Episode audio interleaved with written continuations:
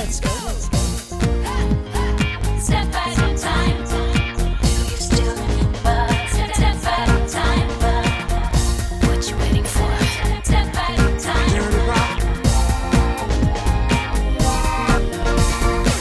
Bonjour à tous En plus de 30 épisodes, j'en ai évoqué des idoles et des icônes de la pop.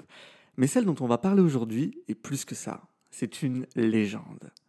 Durant plus de six décennies, elle a traversé les époques et les genres musicaux, de la campagne du Tennessee dans les années 40 au Stade de France en l'an 2000, de la télévision en noir et blanc au clip d'MTV, des violences conjugales de son ex-mari à une des carrières solo les plus incroyables de l'histoire. Sa combativité, sa résilience et sa voix lui ont permis de devenir une légende qui s'écrit en quatre lettres T-I-N-A. Je m'appelle Thibaut et vous écoutez Le Jour Pop, le podcast qui vous révèle tous les secrets des tubes pop.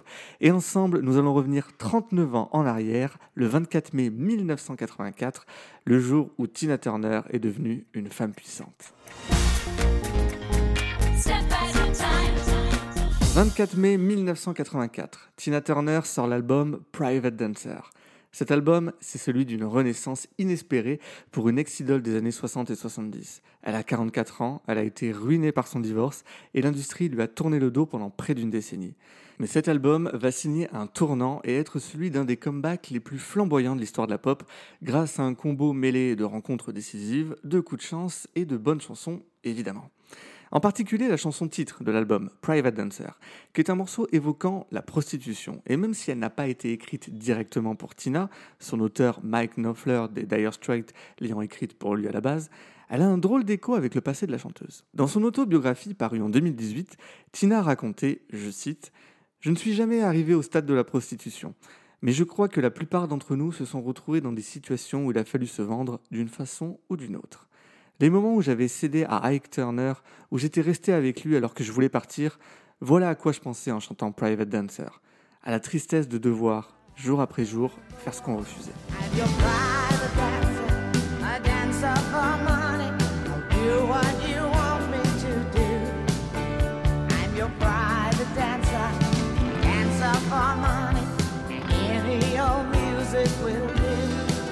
L'année de sa sortie, l'album Private Dancer se vend à 8 millions d'exemplaires. Nous sommes en 1984 et le monde de la pop est bouleversé par MTV. Le format du clip se généralise et les petits nouveaux que sont Prince, Madonna ou Michael Jackson changent la donne. Tina, qui a déjà 25 ans de carrière derrière elle, se prête au jeu de ce nouveau format qu'est le clip.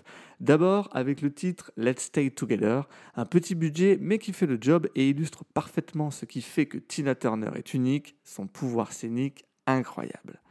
Le single connaît un succès d'estime, mais c'est le suivant qui fera toute la différence, le tube qui lancera l'album et relancera Tina, What's Love Got to Do With It?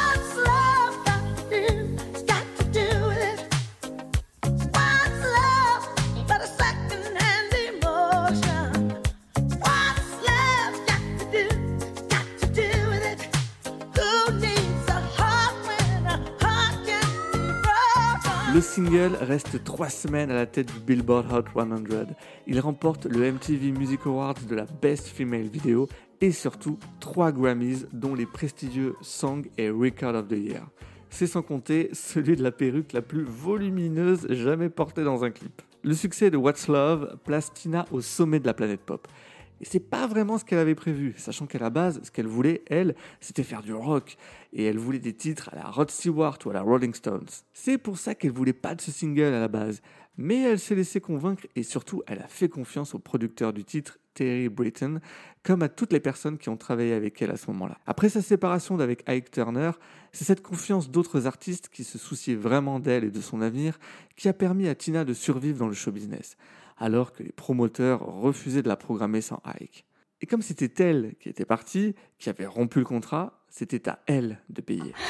I did so much on my very own for eight years without a record, without proper management, just almost doing it on my own sweat and blood and, you know. À titre d'exemple, le 27 avril 1975, c'est Cher, l'immortel Cher, qui tend la main à Tina en l'invitant dans son Cher Show, une émission de variété qu'elle anime où, en plus de faire des interviews d'autres artistes, il lui arrive de chanter avec eux. C'est ce qu'elle fait avec Tina lors d'un duo devenu d'anthologie, celui de deux femmes avides de prendre enfin leur indépendance suite à un divorce tumultueux. Shame, shame, shame. Shame,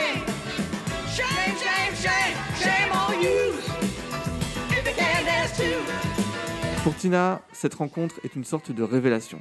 Cher est elle aussi fraîchement divorcée de son binôme Sonny Bono.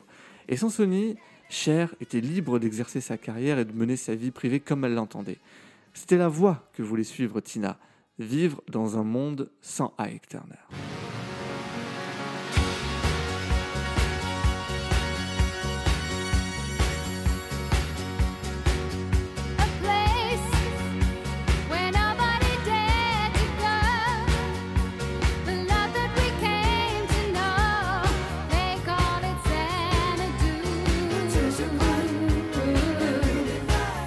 Ce monde parfait ne s'appelle pas Xanadu, mais presque. Euh, Si je vous passe la chanson d'Olivia Newton-John, c'est pas uniquement parce que je raffole de ce titre, mais également car son succès au début des années 80 va donner l'idée à Tina de contacter son manager pour l'aider à revenir sur le devant de la scène. Cet homme, il s'appelle Roger Davis. Il n'a pas 30 ans, mais s'est déjà fait une petite réputation en Australie. Tina n'a pas de temps à perdre. Elle lui explique qu'elle vient de divorcer, qu'elle a des dettes et qu'il lui faut un manager, un label et des disques. Ah, et tant qu'à faire, elle veut, je la cite, remplir des stades comme les Rolling Stones ou Rod Stewart. En guise de CV ultime, elle invite Roger Davis à venir la voir sur scène à San Francisco.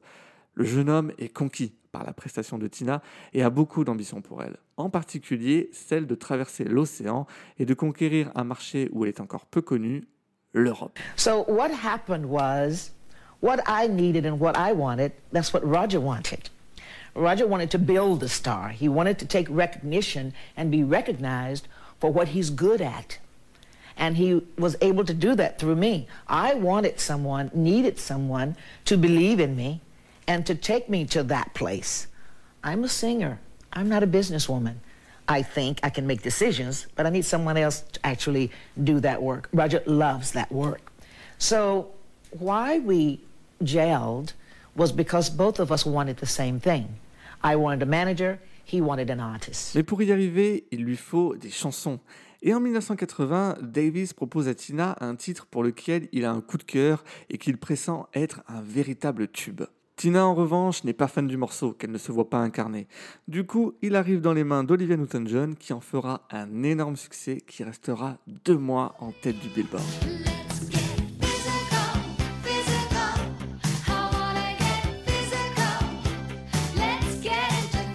Le coup de chance pour Tina ne sera pas cette fois.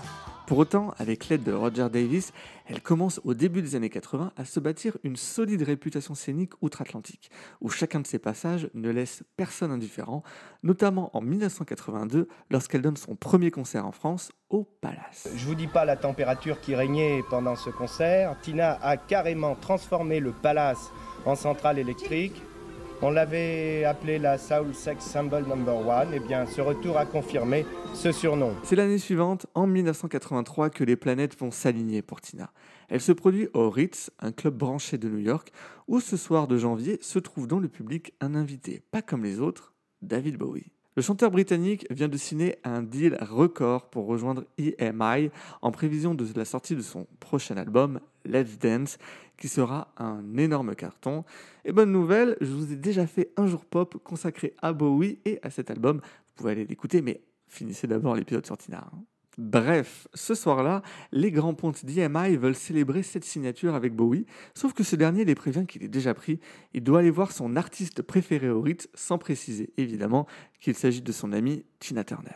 Intrigués, les hommes d'affaires le suivent, et l'impact de la recommandation de Bowie couplé à la prestation de Tina est sans appel.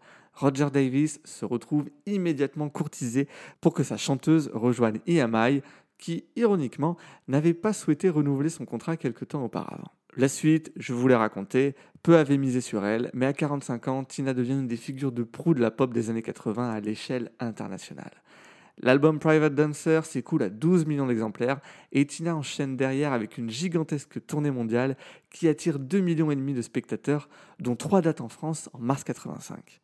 La même année, elle tient le rôle principal du troisième volet de Mad Max aux côtés de Mel Gibson, dont elle interprète la chanson du générique qui se classera en tête des charts du monde entier.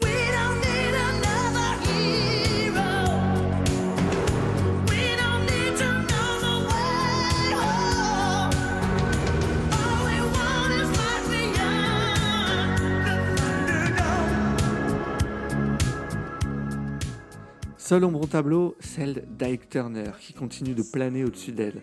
À chaque interview, à chaque article, on rappelle à Tina le souvenir de son ancien mentor et bourreau, en oubliant de rappeler, car peu le savent, qu'il était avant tout un mari violent et manipulateur. Un aspect que Tina ne tardera pas à mettre en lumière pour se réapproprier totalement son récit. Et ça, on va en parler tout de suite.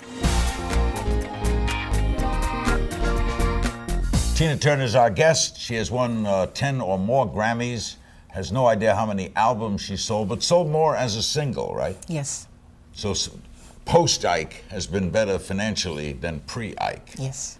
Do you ever, where is Ike? Oh, I don't know. You never hear from him? Never? No, no, no. No. That's a break break. Yes. 21 février 1997. Tina Turner est l'invitée de Larry King sur CNN. Et même si elle a une carrière solo incroyable depuis presque 15 ans, on continue de lui demander si elle a des nouvelles d'Ike Turner. Elle, qui en interview est d'habitude beaucoup plus prolixe et enjouée, apporte une réponse aussi sèche que brève, qui témoigne de sa volonté de ne pas s'apesantir sur le sujet. Car Ike Turner n'est pas juste un ex, son émancipation de lui s'est faite dans la douleur. Et pour mieux le comprendre, il faut revenir à cette époque, à l'occasion de leur mariage en 1960. Oh, there's something on my mind. Won't somebody please, please A Fool in Love, c'est le premier 45 tours signé Ike et Tina Turner, paru en juillet 1960. Assez ironiquement, cette chanson parle d'une femme amoureuse d'un homme qui la bat. À ce moment-là, le couple chante ensemble depuis quelques mois au sein du groupe des Kings of the Rhythm, mais Ike sent tout le potentiel vocal et scénique de sa chanteuse, qui ne s'appelle pas encore Tina, et décide d'en faire sa duettiste principale. Anna May Bullock devient donc Tina Turner. Ike choisit lui-même son nom de scène et lui impose le patronyme Turner, même s'ils ne sont pas encore mariés, pour former la Ike and Tina Turner Review. Il dépose par la même occasion le nom de Tina Turner, dont il a évidemment la pleine propriété. Ce sera d'ailleurs la seule chose que Tina souhaitera récupérer au moment du divorce. Après tout, elle était la voix et le corps de ce duo. Darling, Yes, Tina. you're starting to get next to me. Honey, that was my plan from the very beginning.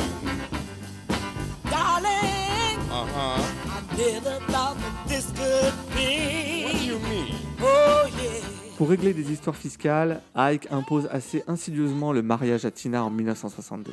Elle accepte dans l'optique de solidifier leur vie de famille ainsi que leur carrière commune. Et pour aller plus vite, ils font ça à Tijuana, ville mexicaine à la frontière des États-Unis. Dans son autobiographie, Tina décrit cette journée comme pitoyable, un mariage purement administratif dans un endroit crade et poussiéreux qui s'est terminé dans un bordel, un pipe show comme nuit de noces, et clairement plus romantique. Cette séquence donne le ton de la suite de cette relation entre gros guillemets. Pour Ike, Tina n'est rien d'autre que sa poule aux œufs d'or. Souvent violentée, obligée de faire des tournées enceintes, grossesse qu'elle doit évidemment dissimuler, et un rythme infernal entre concert et studio qui ne laisse aucun espace de repos. Car si Tina ne chante pas, pas de concert, et pas de concert, pas d'argent. Et sans trouver d'excuses à Ike, il faut rappeler qu'être des artistes noirs dans les années 60 n'était pas une chose aisée non plus. Il fallait cravacher pour y arriver. On rappelle que les différentes lois fédérales prohibant toutes les lois et réglementations ségrégatives sur l'ensemble des États-Unis ont justement eu lieu au cours de cette décennie des années 60. En 1966, une lueur d'espoir pour Tina vient frapper à la porte de Ike. Phil Spector, légendaire producteur des années 60, souhaite travailler avec elle. Au début, Ike refuse, évidemment, jusqu'à ce qu'il se rende compte qu'il pourrait se faire beaucoup d'argent avec cette histoire. Phil Spector, ce n'est pas n'importe qui. Juste pour vous resituer, c'est lui qui a produit cet énorme tube des Euronettes.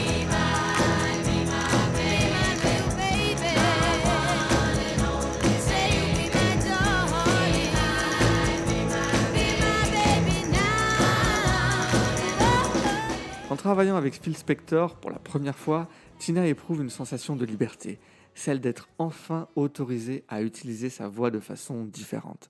Pour Spector, qui a révolutionné la production musicale de l'époque avec la technique du mur du son, la voix de Tina est traitée comme un instrument à part entière, au même niveau que les cordes, les cuivres ou les caisses claires.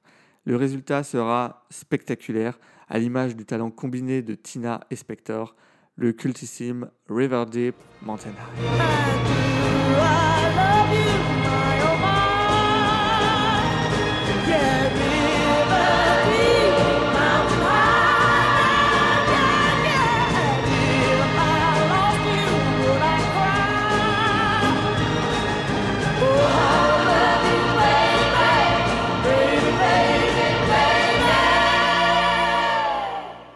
Mesure, moi aussi j'ai découvert cette chanson avec la version de Céline Dion qui est tout aussi excellente que l'original.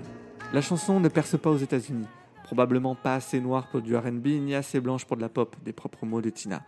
Néanmoins, elle ouvre les portes de l'Europe, en particulier celle de l'Angleterre, qui dans les années 60 est le cœur battant de la pop. Avec le succès grandissant, la situation privée du couple Ike et Tina se détériore.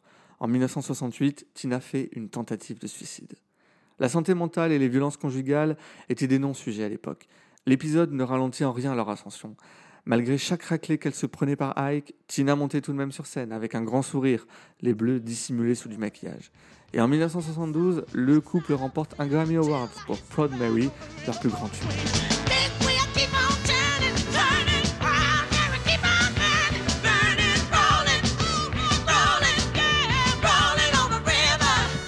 Quatre ans plus tard, en 1976, que Tina réussit à se séparer définitivement d'Ike. Divorcée et criblée de dettes, due à l'annulation de tous les concerts dont elle doit assumer la responsabilité, elle réussit, comme je vous l'ai raconté plus tôt, à remonter la pente. Dix ans plus tard, en 1986, elle publie ses mémoires I, Tina, qui seront même adaptés au cinéma en 1993. Touchstone Pictures presents the story of a remarkable woman who refused to give up. I'm ready.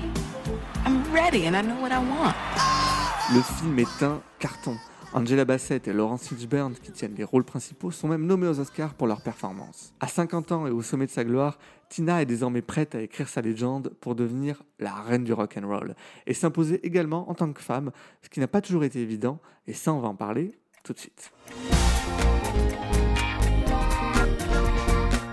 Elle s'appelle Anna Mae Bullock, euh, peut-être davantage connue sous le pseudonyme de Tina Turner, la mamie du rock à Bro- La mamie du rock, pardon.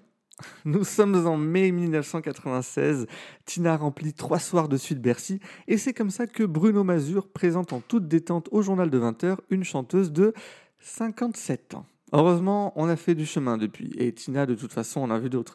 Par exemple, en 1982, lorsqu'on la questionne sur la façon dont elle montre et utilise son corps. Alors Tina Turner, euh, juste une question. euh, on a vécu la journée de la femme le 8 mars dernier. Est-ce que vous n'avez pas l'impression d'être un peu en marge du mouvement féminin international en restant un sexe symbole, ce que dénoncent les mouvements féministes? Well, never on the sideline. Um, Non, en fait, uh, there are just uh, different uh, ideas of being a je woman. pense qu'on peut avoir toutes sortes de conceptions différentes d'être une femme, et ça, c'est la mienne. Si sa paire de jambes a indéniablement participé à son succès et à son image dans l'inconscient collectif, cela est à coupler à sa présence scénique inimitable. D'ailleurs, lors de son introduction au Rock and Roll Hall of Fame en 1991, Phil Spector déclare que Tina Turner a changé la façon d'allier le chant et la danse, comme avait pu le faire Fred Astaire à son époque. We have an American treasure in Tina. And I've always believed that Fred Astaire did, did something, and through his pictures, he changed forever the way dancers would sing. Well, Tina Turner, for me, changed forever the way singers would dance. Une femme noire qui chante, qui danse, qui tient la scène comme personne et qui gère d'une main de maître sa carrière solo, difficile de ne pas faire de parallèle avec Beyoncé, sa digne héritière. Cette dernière lui a d'ailleurs rendu hommage à de nombreuses reprises, notamment en 2005. You know, every now and then, when I think of inspiration, I think of the two Tinas in my life. That's my mother, Tina, and of course, the amazing Tina Turner. I'll never forget the first time I saw you perform. I never in my life saw a woman so powerful, so fearless, so fabulous, and those legs. Elles chanteront ensemble trois ans plus tard sur la scène des Grammys, une prestation tonitruante qui incitera Tina à monter sur scène une toute dernière fois. À 70 ans, Tina se lance dans une tournée marathon de 90 dates à travers l'Europe et l'Amérique du Nord.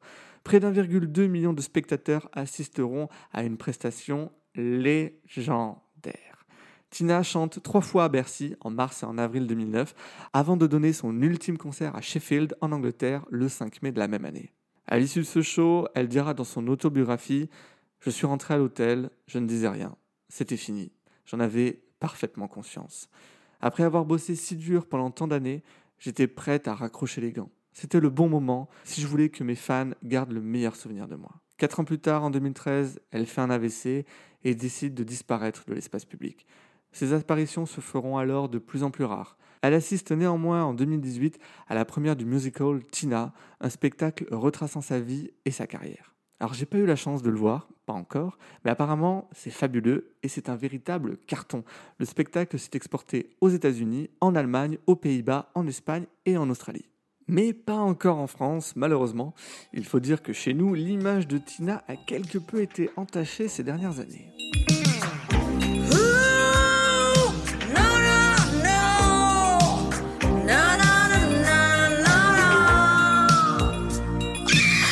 Et oui, est difficile de faire un épisode du jour pop sur Tina Turner sans évoquer sa belle-fille, Afida, connue au préalable chez nous comme Leslie Mess à l'époque de Love Story en 2002. Alors elle s'est exilée ensuite aux États-Unis avant de mettre le grappin sur Ronnie Turner, le seul fils du couple Ike et Tina, et prendre son patronyme pour tenter de donner un semblant de crédibilité à sa carrière musicale. Heureusement, la légende de Tina dépasse de très loin celle d'Afida. On peut rappeler qu'en juillet 2000, elle est la troisième artiste solo après Johnny et Céline Dion à se produire au Stade de France.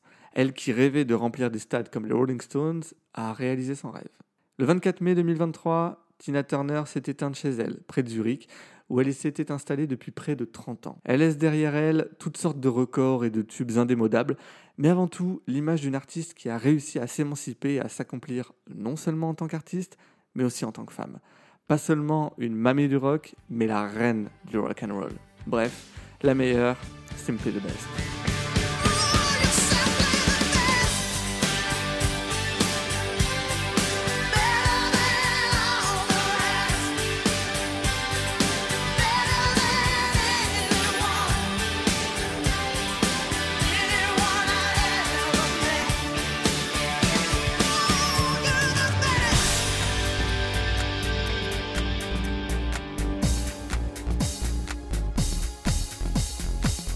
C'était le jour pop épisode 32 consacré à la légende de Tina Turner. J'espère que ça vous a plu. Si vous voulez vous plonger dans la vie de Tina, je vous conseille son autobiographie My Love Story, parue en 2018 chez HarperCollins et traduite en français par Pierre-Paul Durastanti. Merci d'être toujours en rendez-vous et si vous avez envie qu'on discute ensemble, eh ben rendez-vous sur Instagram, Twitter et TikTok. C'est le jour pop partout. Et si ça vous a vraiment super plu, eh ben n'hésitez pas à mettre une jolie note au jour pop sur Apple Podcast et Spotify pour faire encore plus décoller l'émission. Et nous on se donne rendez-vous très vite pour un nouveau jour pop. D'ici là, prenez soin de vous et moi je vous dis à bientôt. What you waiting for?